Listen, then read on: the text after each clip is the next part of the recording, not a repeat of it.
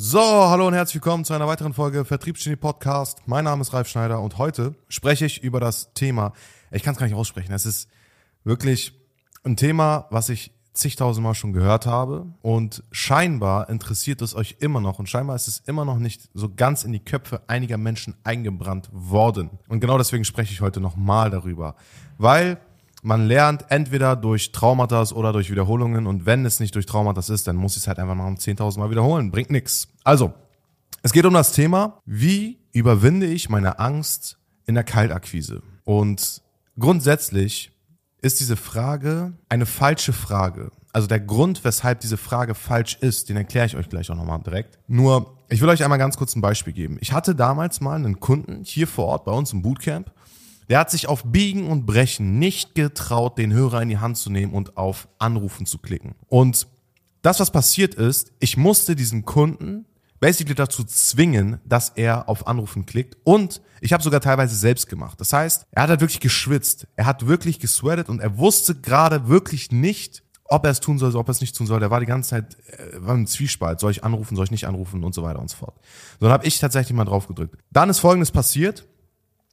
Er hat mit ihm gesprochen, voll verkackt. Und dann dachte er sich, scheiß drauf, ich werde nie wieder Cold Call, mache ich nicht. Gibt's irgendwelche anderen Lead-Kanäle? Und auf einmal erwische ich ihn dabei, während er, also dass er während der Praxisphase eines Bootcamps auf einmal auf Google nach irgendwelchen weiteren zusätzlichen Leadquellen sucht, die man angehen kann, die nicht Cold Calls sind. Und da habe ich zu ihm gesagt, ey, du klappst jetzt deinen Laptop zu, du gehst jetzt raus, eine rauchen und du sorgst jetzt dafür, dass du mit kühlen Kopf wieder zurückkommst und sobald du wieder da bist, gibst du mir Bescheid und ich drücke auf den Hörer. Und dann ist Folgendes passiert, er hat direkt einen Termin gelegt. Er hat direkt einen Termin gelegt, nachdem er davor einen absoluten Scheiß-Call hingelegt hat. Ich sage ganz offen ehrlich, hätte ich mir den Call, also ich konnte mir den Call nicht geben, der wäre wirklich, wirklich scheiße.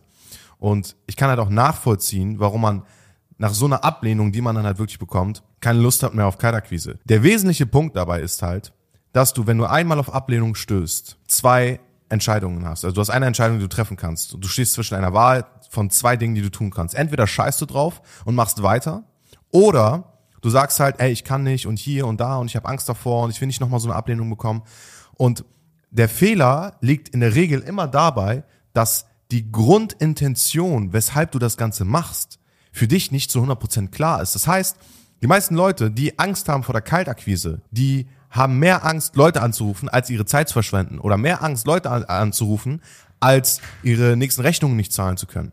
Und das verstehe ich nicht, weil es ist nun mal so, wir leben in einer Welt, in der es einfach immer, immer teurer wird, es sehr, sehr schwer wird, also eigentlich sehr, sehr einfach ist, sehr, sehr viel Geld zu verdienen und schwer ist, wenig Geld zu verdienen. Und ich verstehe nicht, wie Menschen Unternehmer werden können und nicht in irgendeiner Weise den Hörer in die Hand nehmen können und dann sagen können, hey, ich habe da eine Dienstleistung, wäre die grundsätzlich interessant für dich. Also ich verstehe es nicht. Der wesentliche Punkt liegt darin, dass die Leute, die Angst haben vor der Kaltakquise, ihr Ziel noch nicht klar definiert haben, ihr Warum nicht klar definiert haben.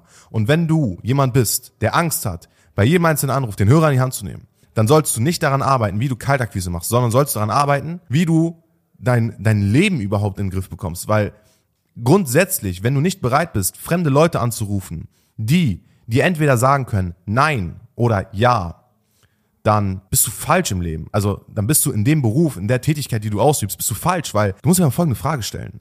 Wenn du die Leute nicht anrufst, sind sie nicht deine Kunden, du hast schon ein Nein. Und wenn du die Leute anrufst, kannst du entweder ein Ja bekommen oder du kannst ein Nein mit einer Ablehnung in dein Gesicht bekommen. Das sind die zwei Alternativen. Das heißt, du kannst entweder gewinnen oder du bist in der Situation, in der du vorher bist, mit einer gewissen Ablehnung, die noch zusätzlich dazukommt, weil es dir ins Gesicht gesagt wurde. So. Das ist das eine. Es macht aber erstmal Sinn, bevor du in irgendeiner Weise dir die Frage stellst, soll ich jetzt den Lied anrufen oder nicht, dass du dir die Frage stellst, was ist mein Ziel? Was ist mein Warum? Warum will ich überhaupt dieses Ziel erreichen? Und an den Basics überhaupt festhältst. Also erstmal fragst du dich, was ist dein Ziel? Warum will ich an dieses Ziel kommen? Und vor allem, was bin ich bereit für dieses Ziel, Ziel, zu tun? Und vor allem, was passiert in meinem Leben? Was passiert mit mir, wenn ich dieses Ziel nicht in absehbarer Zeit erreiche? Und ich sage euch ganz offen und ehrlich, als ich damals angefangen habe, Vertrieb zu machen, war ich an einem Punkt, wo ich gesagt habe, ey, ich habe keinen Bock, mein altes Leben zu führen. Ich habe Blut geleckt, wie es sein kann, wenn man in irgendeiner Weise Geld verdient, weil ich Menschen gesehen habe in meinem Umfeld, die Geld verdient haben und ich mir gedacht habe, lieber bin ich reich als arm und ich hatte halt in irgendeiner Weise Probleme, die finanzieller, also die finanzieller Natur waren, die ich lösen musste und mir blieb nichts anderes übrig. Das heißt, das, was du machen kannst, um dich dazu zu zwingen, ist entweder, also du musst dich nicht tatsächlich dazu zwingen, indem du dir jetzt irgendwie finanzielles Commitment aufrufst oder was auch immer, kann aber ein Hebel sein, wenn es dir finanziell sehr, sehr gut geht, weil dann wirst du eher diese Dinge nicht tun, die dich in irgendeiner Weise dazu bringen, Ablehnung zu kassieren. Aber vor allem musst du mal überlegen, was, also, was passiert, wenn du dein Leben genauso weiterlebst, wie du es wie du es aktuell lebst. Also ich sag jetzt nicht, wenn du keine Kaltakquise machst, dann bist du unfähig zu leben. Aber wenn du keine Kaltakquise machst und du weißt, dass Kaltakquise der Hebel ist, um deine Ziele zu erreichen, dann fucking nimm den scheiß Hörer in die Hand und call. Was hast du zu verlieren? Also die Menschen kennen dich nicht mal am, am, Ende, des, am Ende der Leitung. Also verstehst du, was ich meine? Es ist absolut Nonsens, den Hörer nicht in die Hand zu nehmen und nicht zu callen. Und vor allem sollst du dir folgende Sache stellen. Also folgende Frage stellen. Wenn du schon mal in einer Situation warst, dass du Calls gemacht hast, dass du 150 Anwahlen am Tag gemacht hast, das durchgezogen hast, über einen Zeitkontingent von mindestens zwei, drei, vier, fünf Wochen und du keine Resultate erzielt hast, weiß Gott warum, dann sollst du die Frage stellen, entweder mache ich jetzt weiter oder nicht. Diese Entscheidung musst du treffen. Und basierend auf dieser Entscheidung wirst du entweder Erfolg haben oder nicht Erfolg haben. Und ich sage dir ganz offen ehrlich, ich habe schon so viele Kunden begleitet, die Schiss hatten vor der Kaltakquise, die, wo ich wirklich dachte, niemals wird dieser Typ jemals einen Kunden gewinnen. Und dann ist Folgendes passiert: Er hat sich an seine Ziele geknüpft. Er hat also er hat sich, sich äh, er hat seine Ziele fokussiert.